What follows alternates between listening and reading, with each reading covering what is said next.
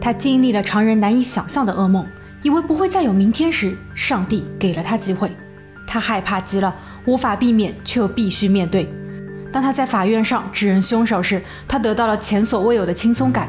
三十多年过去了，二零一八年，忽然间，黑暗再次降临，撕心裂肺的哭泣，他道出了惊人的真相。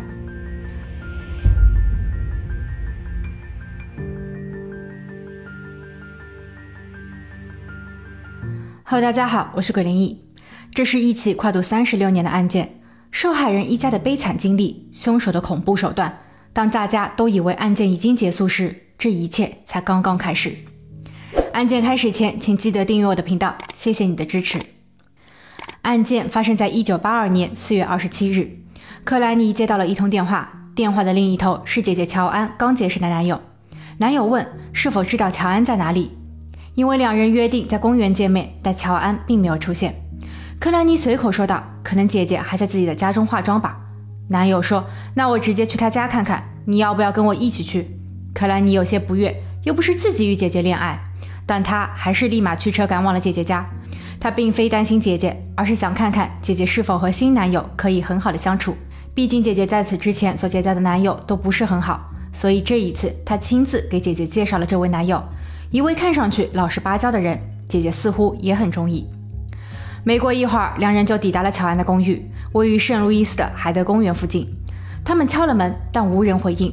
克兰尼的直觉告诉他得撞门进屋，他这样做了。而眼前的一幕让他惊悚：屋内一片狼藉，乔安俯卧在地上，他的两个女儿并没有哭闹，似乎他们并不在屋内。克兰尼尝试靠近乔安，他发现乔安已经浑身冰冷。他颤抖的双手拨通了警局的电话，由于太过紧张，他显得语无伦次。警局因为听不懂他在说些什么，还认为这只是个恶作剧。他给自己的妈妈打了个电话，妈妈一阵眩晕。他说：“赶紧来家接我，我要去现场。”克莱尼在去接妈妈的路上，再一次拨通了警局的电话。这一次，他的心情稍许平复。警局答应立马派人上门查看。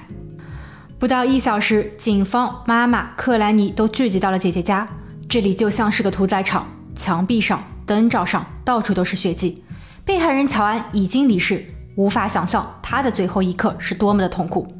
他们发现了被害人的两个女儿，幸好救护及时。如果再拖延一会儿，他们可能永远的闭上了双眼。家人们痛心失去乔尔的同时，更担心他的两个女儿。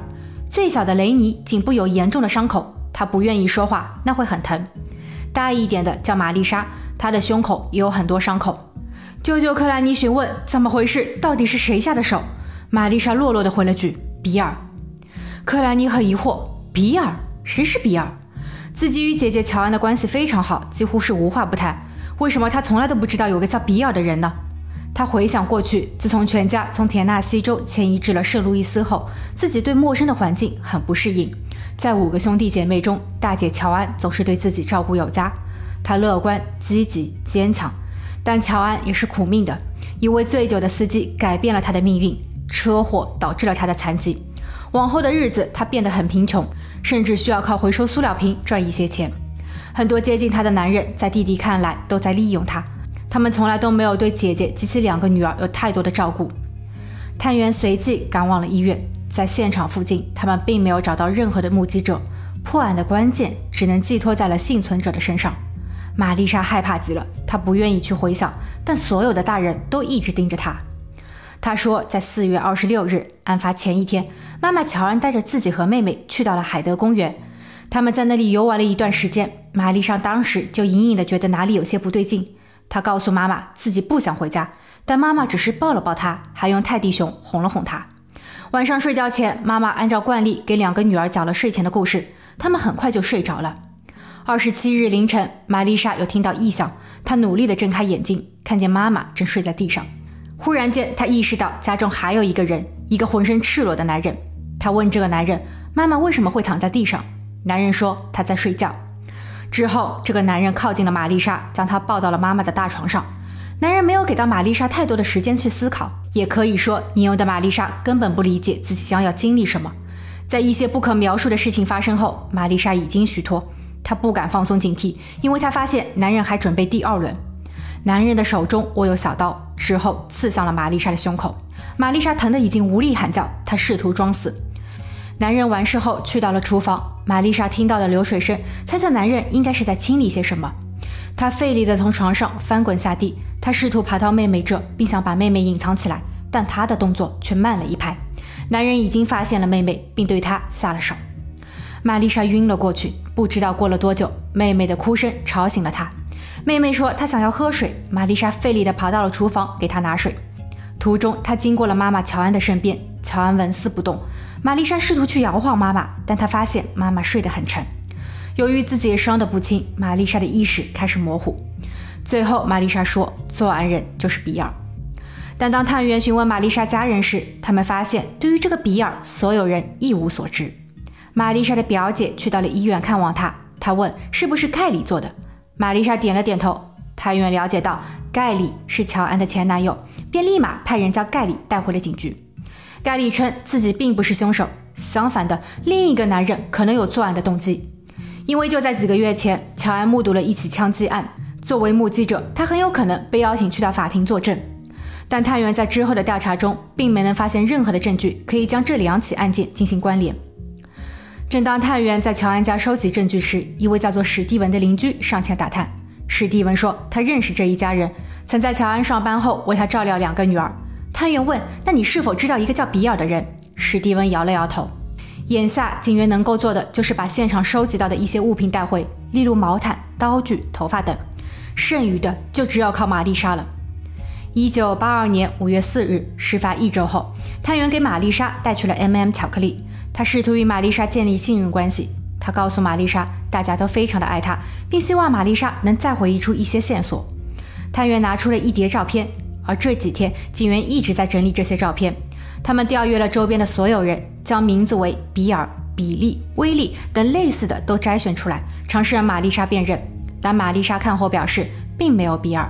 她回忆说自己和妈妈、妹妹都去过比尔家，穿过麦金利大桥就能到。比尔的院子中还有一匹白马。探员凭借着这一点去到了那块区域八次，但始终没有结果。一个月后，玛丽莎出院。探员将她请到了警局，再一次要求她勾勒出凶手的样貌。他们根据电脑描绘合成了一张嫌疑人的照片。玛丽莎的几位家人看后表示感到似曾相识。与此同时，玛丽莎的舅舅克兰尼给到了探员一本乔安的日记本。乔安习惯性的将该日记本放在梳妆台上。本子的第一页写着：“我记录下这些，以防我有什么意外。”接下去的数小时。探员克兰尼以及乔安的另一个弟弟丹尼尔围坐在一起阅读了这本日记本。当他们阅读到四月十五日，乔安遇到了一个叫罗布的人，黑色头发、棕色眼睛，一位性感的卡车司机时，丹尼尔说他知道这个人。他忽然想到，这个人有一个朋友叫做罗德尼，而这个罗德尼似乎与玛丽莎所提供的嫌疑人长得一样。他曾经在一次偶尔的机会与罗德尼一同参加了台球锦标赛。而在那一天晚上，他还试图撮合罗德尼和乔安，他们两个人应该有约会过几次。探员立马调阅了罗德尼的资料，早在十年前，罗德尼就因为一场斗殴失手导致了一人的离世。他并没有自首，而是将这个人扔进了密西西比河。因此事件，他被判了十年有期徒刑。在服刑两年后，他被假释。他的案底并不光彩。如果再加上与乔安的特殊关系，兴许这就是答案。探员再一次给到了玛丽莎两张照片，一张是罗德尼的，另一张是玛丽莎所认识的一位亲戚。他暗示道，凶手应该就是这两人之间的一人吧。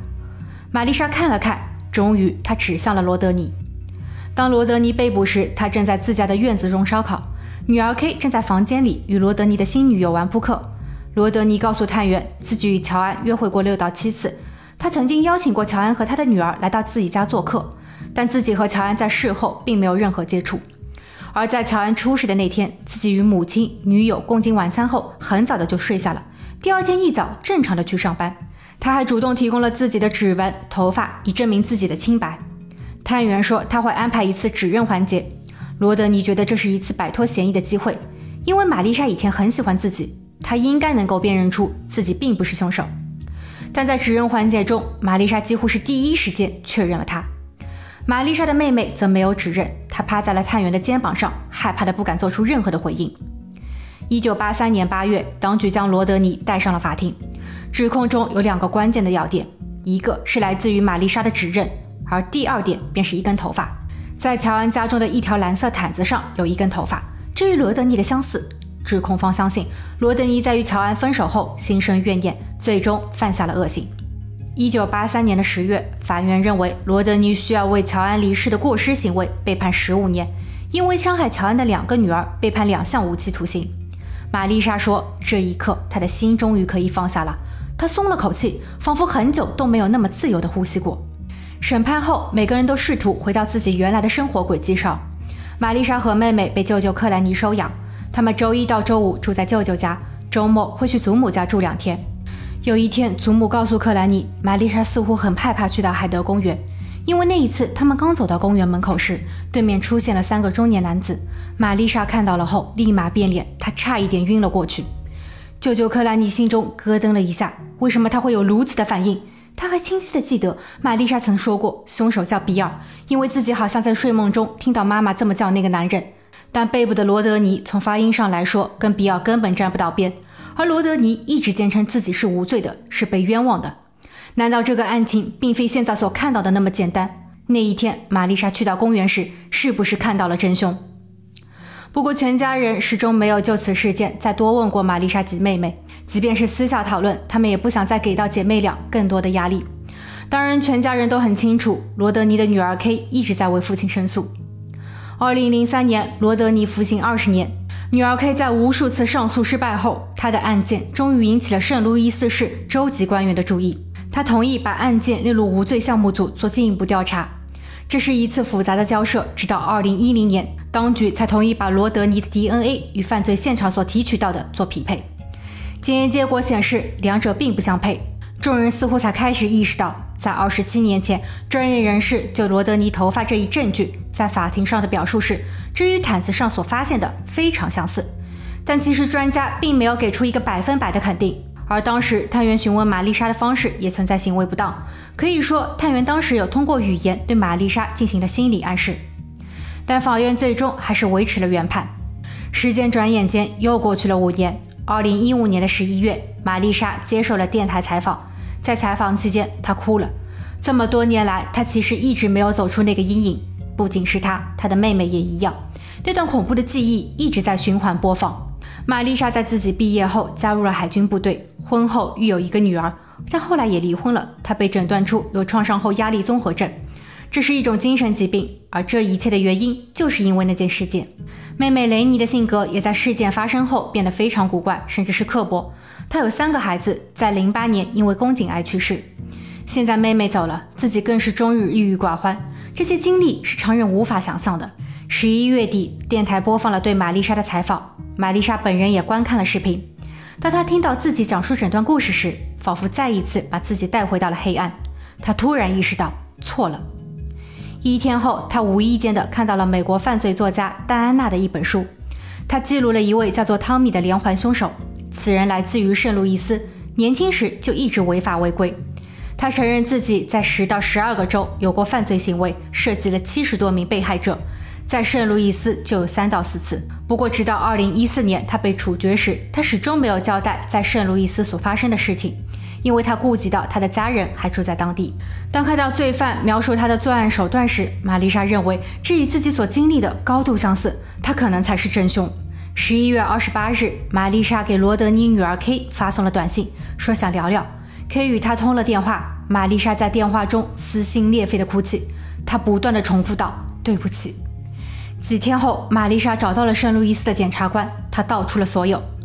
当年事情发生后，自己始终处于崩溃的边缘，回忆不堪回首的往事，好比不断的揭开伤口，让自己苦不堪言。但身边的所有人都没有给自己一点点的空间，一次又一次的问话，就连自己躺在床上换药时，也有警员在一边不断的提问。这一切压得他喘不过气，他只想尽快的结束。而现在，他想起了所有。罗德尼并没有出现在现场，他不可能是凶手。